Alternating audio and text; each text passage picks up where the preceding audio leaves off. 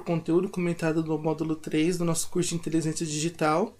Nós vamos falar de segurança digital, então, com foco em senha, privacidade e mídias. A senha. Sobre a senha, é sempre recomendável que você crie senhas diferentes para cada site, para cada e-mail que for necessário e anotar tudo isso em um local seguro para consulta posterior. Claro que pode acontecer de você não conseguir lembrar essa senha, né? É, várias senhas diferentes. Então a dica aqui é montar a maior senha e aqui você tem certeza que você não vai errar e colocar ela, né, nas suas redes.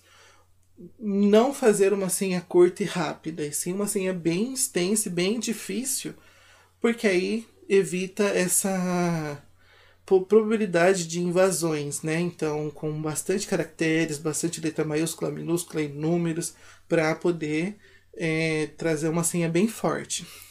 No Google mesmo, quando você entra na sua conta Google, você tem uma aba que mostra né, quais, quais sites que você colocou senhas que estão frágeis, que podem ser invadidas com facilidade.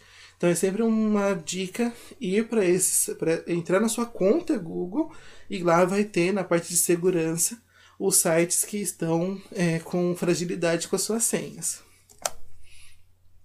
Privacidade. Como a gente disse anteriormente, os conteúdos que a gente cria, posta e compartilha podem ter os filtros de privacidade diferenciados e garante para você uma segurança e alcance limitado do que você faz.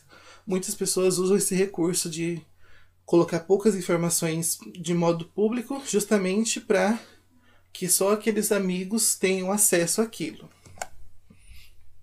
Mídias.